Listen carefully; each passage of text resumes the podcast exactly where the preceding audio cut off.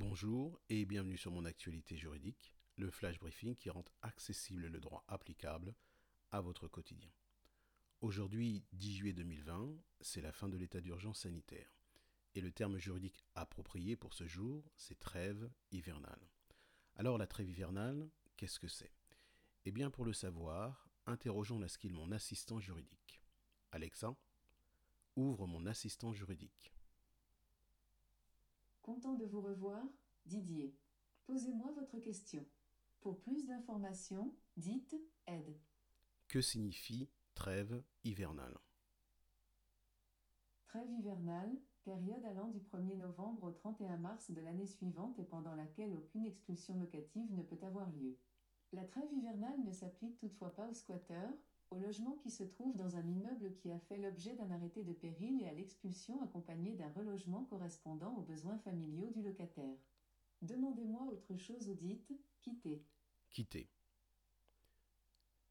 La trêve hivernale est donc la période au cours de laquelle l'expulsion d'un locataire n'est pas possible, sauf exception, comme nous l'a rappelé l'assistant juridique.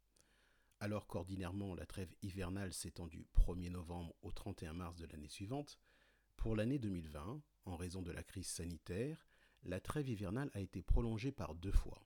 Tout d'abord jusqu'au 31 mai 2020, puis jusqu'au 10 juillet. Les expulsions locatives seront donc autorisées dès demain.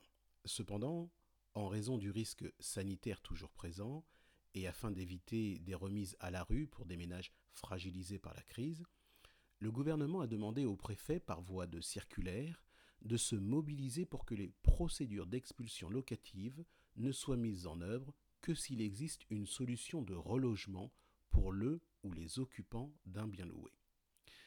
Alors, qu'est-ce que cela signifie pour vous si vous êtes bailleur et que vous disposez d'une décision de justice ordonnant l'expulsion de l'occupant de votre logement? Eh bien, cela signifie qu'en l'absence d'une solution de relogement, l'occupant ne pourra être expulsé. Qu'en est-il alors de votre manque à gagner?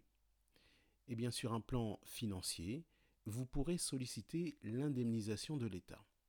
En effet, au terme de l'article L 153-1 du Code des procédures civiles d'exécution, l'État est tenu de prêter son concours à l'exécution des jugements et des autres titres exécutoires. Le refus de l'État de prêter son concours ouvre droit à réparation.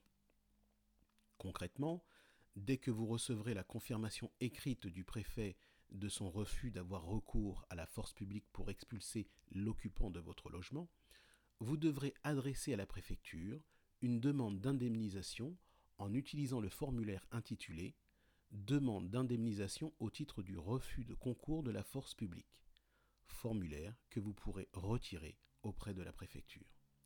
Le montant de l'indemnisation correspondra à une indemnité d'occupation qui couvrira le montant du loyer dû à compter de la décision de refus de concours de la force publique.